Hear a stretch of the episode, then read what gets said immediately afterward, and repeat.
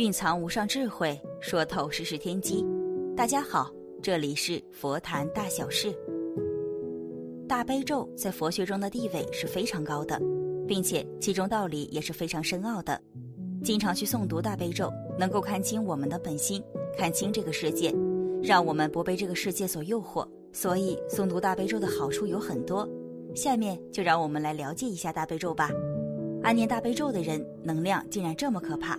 快来看看你有没有大悲咒，出自迦梵达摩所译的广大圆满无碍大悲心陀罗尼。而大悲咒在汉传佛教中具有极其重要的意义。大悲咒被纳入汉地丛林功课。大悲咒是观世音菩萨为利乐一切众生而宣说，其利益功德广如大海。无论是消障除难、得善夙愿，还是绝症解脱，大悲咒都能引起不可思议的大方便。威神之力可大悲咒，真的如书中记载的？有着神奇的力量吗？快来试一试。一，诵大悲咒的神奇感应。诵大悲神咒功德不可思议。那天有人问师傅一个问题，说看见有的师傅修行挺好，就是出家几十年还是特别的年轻，年龄挺大了，但看着容光焕发，还是像年轻的时候。他就问怎么才能够做到呢？师傅说诵大悲咒可以。以前有一位比丘尼。他就是诵大悲神咒。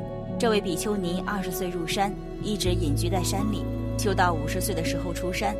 出来的时候，大家看他没有变化，跟二十岁的时候一样年轻，而且皮肤更洁白。大家都很奇怪，说他怎么这么年轻，怎么一点都不见老？就问他是怎么修行的。他说他每天坚持大悲咒，喝大悲水，然后吃山里头的野果。他不但特别年轻，眼力还特别好，就是看到很远的地方。隔着树林都挡不住他，他都能够看过去，就像天眼通一样，看得特别远。他走路非常快，年轻人都走不过他，追也追不上。而且他经常念诵大悲咒，护法神经常出现真相。他在山里有时候也会碰到蛇，一般人碰到蛇都会吓坏了，但是他碰到蛇，他就念大悲咒，那些蛇就从他的旁边慢悠悠地游走了，从来没有伤害过他。有一次，他诵大悲咒。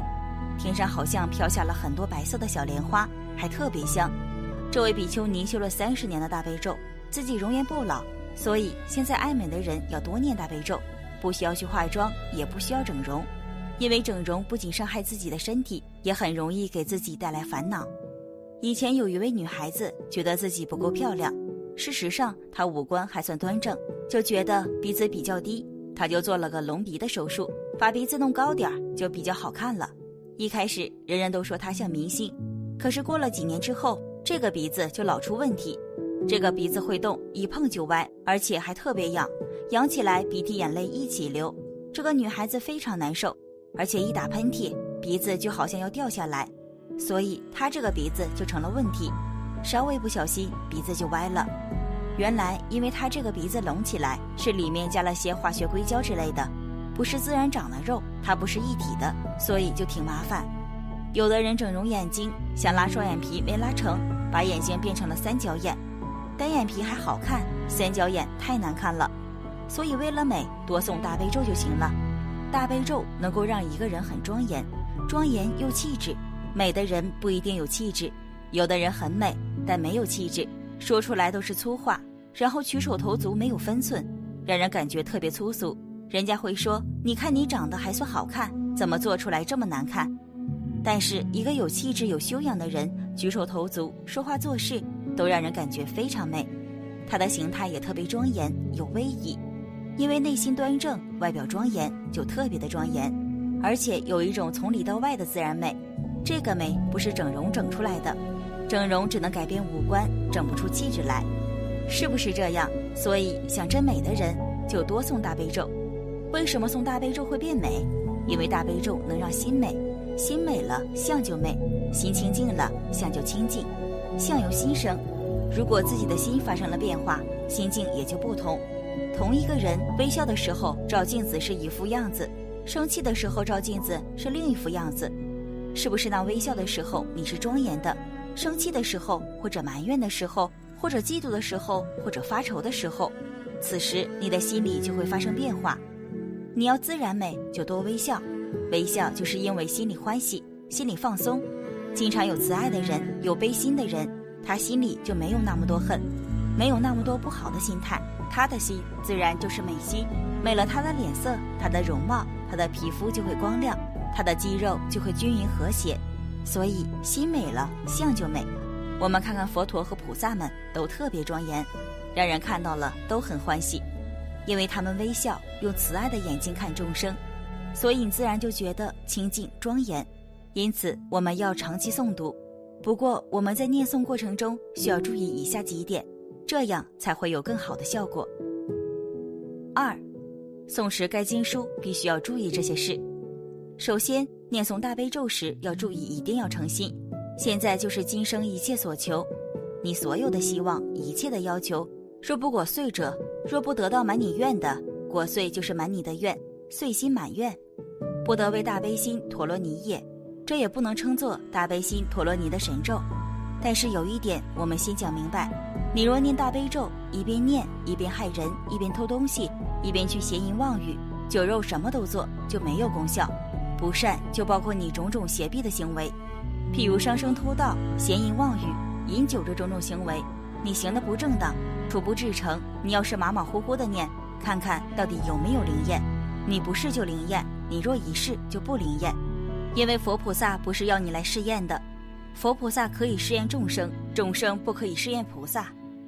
总的来说，这句话表达的就是诵读大悲咒时需要诚心，保持善念。如果有邪念，念诵多少遍都是没有用的。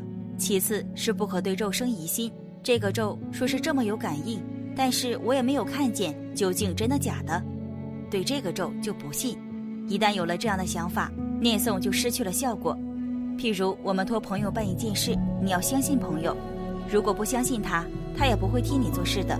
这个咒也是这样，若生疑心，乃至很小很小的罪或很轻的罪孽，也不得灭。譬如观音菩萨叫你每天诵满五遍。你不诵五遍，诵四遍。今天懒惰，诵一遍算了。明天勤勉一点，念一百遍。好像你吃饭，今天吃二十碗，明天一碗也不吃。一碗不吃的时候就饿得不得了，吃二十碗就撑胀的不得了。念大悲咒虽然没有这个形象，但也是这样。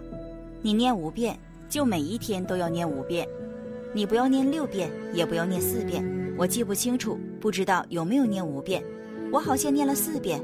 你根本就没有念，你记不清楚吗？记不清楚，你一遍都不成立的。就在这个地方，必须要记得清清楚楚。说我念咒就入定，一念咒就睡着了，那算不算呢？那也不算。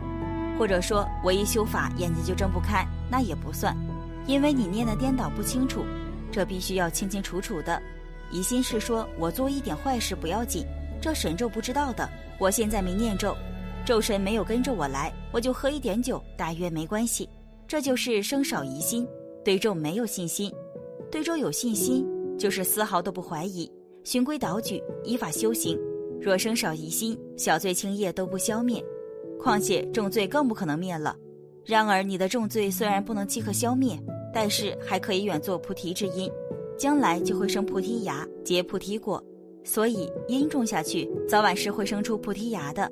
因此，我们在念诵过程中一定要注意这些，才能够心无杂念的念诵经书，长期坚持，神奇的感应就会出现。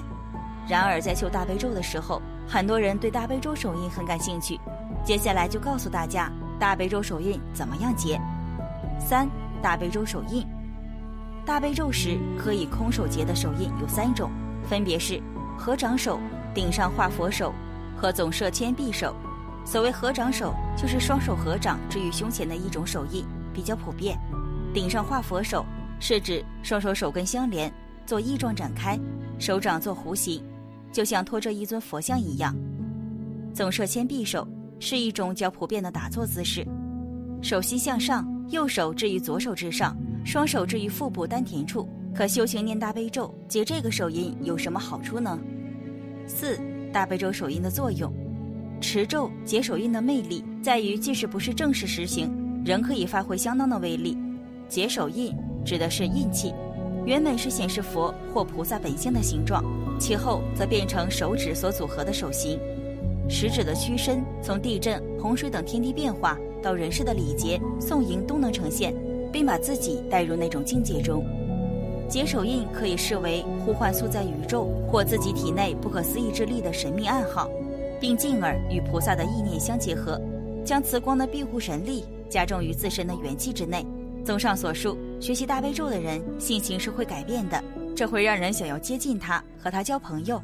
只有长期坚持念咒，才会有显著效果。期间更不能做一些伤生等行为，而手印则能帮助修行之人更加领悟大悲咒的深意。